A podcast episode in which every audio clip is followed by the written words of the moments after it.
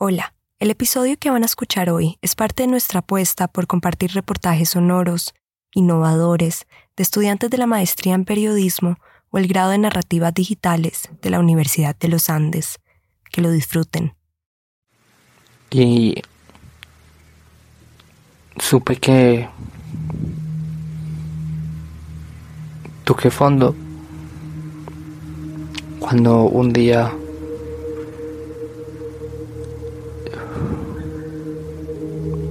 estaba tan cansado del silencio de mi casa. Pues no, no hablaban contigo, sino como que uno miraba bien, como que listo, acá pues hablo con ellos, ellos se preocupan por mí todo el tiempo y ahí hablamos. Y el otra gente con la que hablaba, ¿qué pasó con ellos? Tan abrumado por, por escuchar tanto silencio. Y pues al inicio uno también siente como la ansiedad de listo, necesito salir de acá, necesito necesito hablar con alguien, necesito que puse el radio a un volumen a alto volumen, lo puse, sí, puse el radio a todo volumen.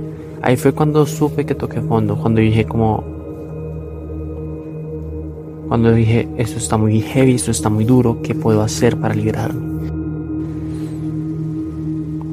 Dejé de hacer lo que estaba haciendo, salí del estudio, pedí algo de comer, pedí mi comida favorita y cuando llegó no sabía nada. La comida ya no me sabía nada y no tenía nadie para decírselo.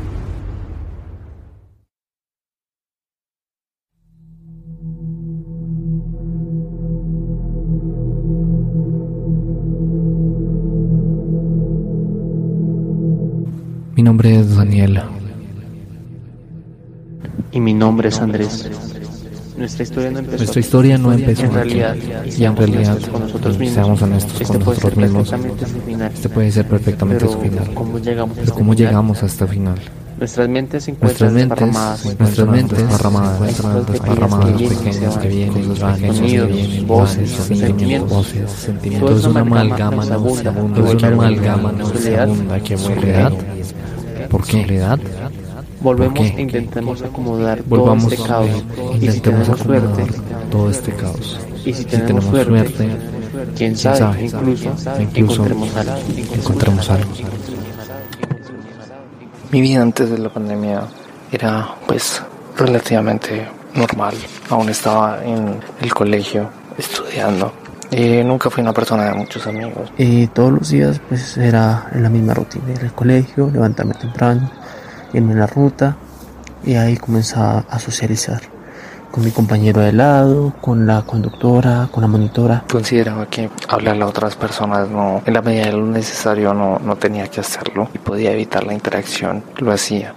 Siempre era alguien más retraído que se enfocaba más en escribir, en leer, en sus propios pensamientos. Yo comenzaba a hablar con casi toda la gente con la que me rodeaba. Y era algo chévere, era algo entretenido, algo que me mantenía feliz. Y algunas veces me preguntaba siquiera para qué uno interactúa con los demás, para que uno habla con los demás. Había momentos en los que, a pesar de que me gustaba estar solo, pues buscaba a mis amigos para tener compañía, pero aún así disfrutaba de mi soledad. Cuando empezó la, la pandemia, mi mamá era feliz porque decía, ay, qué chévere tenernos todos a la casa, porque ella pensaba que iba, iba a ser un tiempo para compartir en familia, pero realmente se convirtió en un tiempo era para trabajar, estudiar desde casa.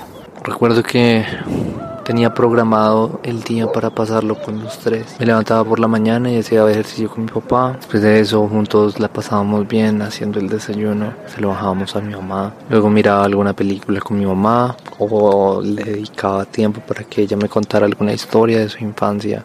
Y luego eran por las tardes a tener un club de lectura con mi hermana y leíamos un rato en silencio y disfrutábamos la compañía del uno y el otro. Mi padre, mi hermano, pues tenían trabajo, les tocaba hacerlos de la casa y pues yo tenía mis clases, igual que mi otro hermano. Teníamos nuestras clases virtuales y tocaba estar o atentos a lo que tocaba hacer y no era tiempo para socializar con la familia, era momento para trabajar. Durante la pandemia me puse fue a hacer ejercicios propios de tocar guitarra, tocar piano, mm, también comencé a hacer los ejercicios. El colegio nos ponía a hacer muchos ejercicios de trabajo en casa, de artes, de manualidades, y eran ejercicios muy interesantes en su momento. Pero se extendían y pues afectaban realmente el tiempo con familia porque uno se ponía más a trabajar en esos proyectos que eran largos, que no alcanzaba el tiempo de clase y pues uno terminaba en el computador, estás trabajando en eso y no con la familia. La, la escuela no terminaba, la escuela continuaba y eso siempre fue duro porque uno decía como tengo mis amigos con los que siempre, siempre hablaba y pues ya no están, ya no puedo hablar con ellos. Y fue un tiempo donde descubrías como realmente quiénes eran tus amigos, con quién seguías hablando y con quién se desapareciste. Hablo con ellos, ellos se preocupan por mí todo el tiempo y ahí hablamos. Y la otra gente con la que hablaba, ¿qué pasó con ellos? Se desapareció. Entonces fue como esa duda de que realmente tengo tan poquitos amigos. Pues al inicio uno también siente como la ansiedad de listo, necesito salir de acá, necesito necesito hablar con alguien, necesito sol, necesito algo, pero pues que se hacía, pues estábamos encerrados obligatoriamente. Entonces ahí fue cuando, cuando dije como rayos, esto está muy heavy, ¿qué puedo hacer para liberarme de esto? Ahí fue cuando supe que toqué fondo, cuando dije como, cuando dije esto está muy heavy, esto está muy duro, ¿qué puedo hacer para liberarme? Eh, necesito hablar con alguien, necesito contacto, necesito sentir porque realmente eso era muy duro porque uno estaba solo, estaba trabajando todo el tiempo.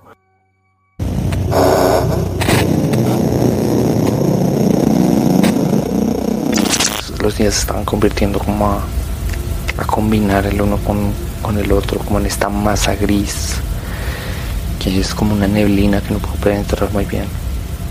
¿A quién decirle algo?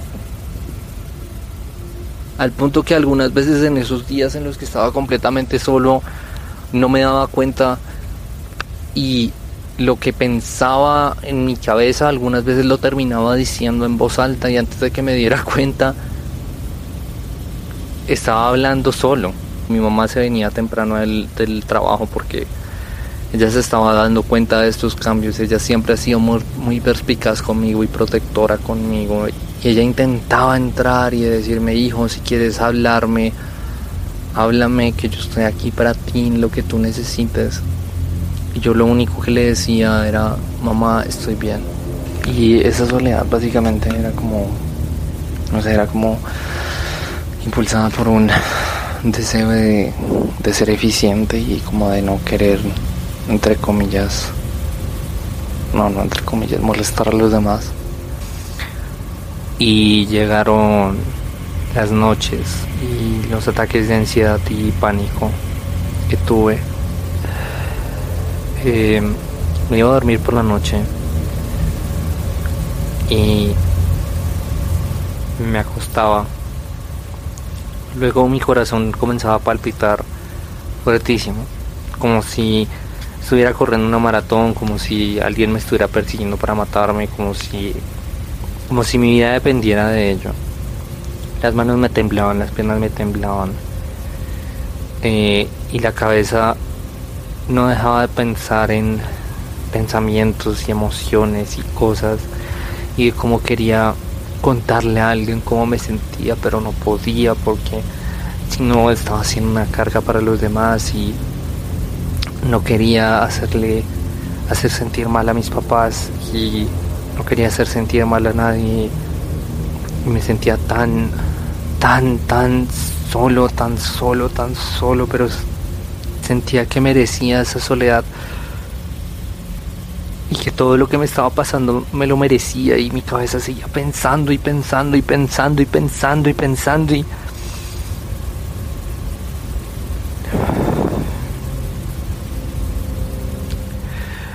y luego cuando pensaba que, se, que, no podía más, sudaba frío y me levantaba de la cama y me sentaba en la cama y respiraba y contaba uno, 2, 3, 4, inhala, 1, 2, 3, 4, exhala y juntaba las manos. Me calmaba. Y luego juntaba las manos como si, como si alguien más me estuviera dando la mano. Y supe que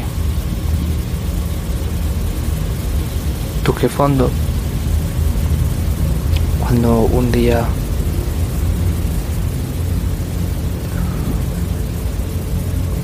estaba tan cansado del silencio de mi casa, tan abrumado por, por escuchar tanto silencio, que puse el radio a un volumen alto volumen, lo puse, sí, puse el radio a todo volumen. Dejé de hacer lo que estaba haciendo, salí del estudio. Pedí algo de comer, pedí mi comida favorita. Y cuando llegó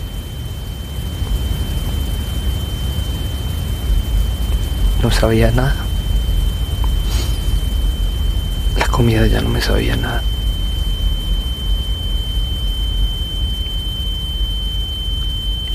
Y no tenía nadie para decírselo.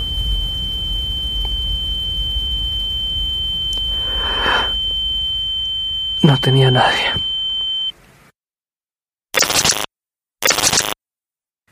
Y me sentí tan, tan solo. Que llamé a mi mamá. Probablemente unas siete, diez veces.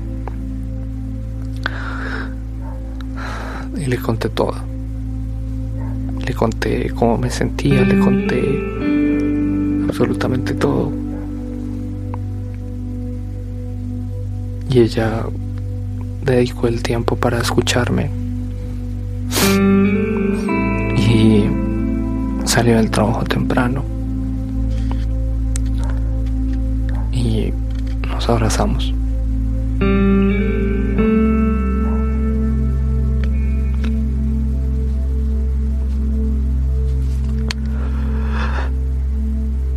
Y ese abrazo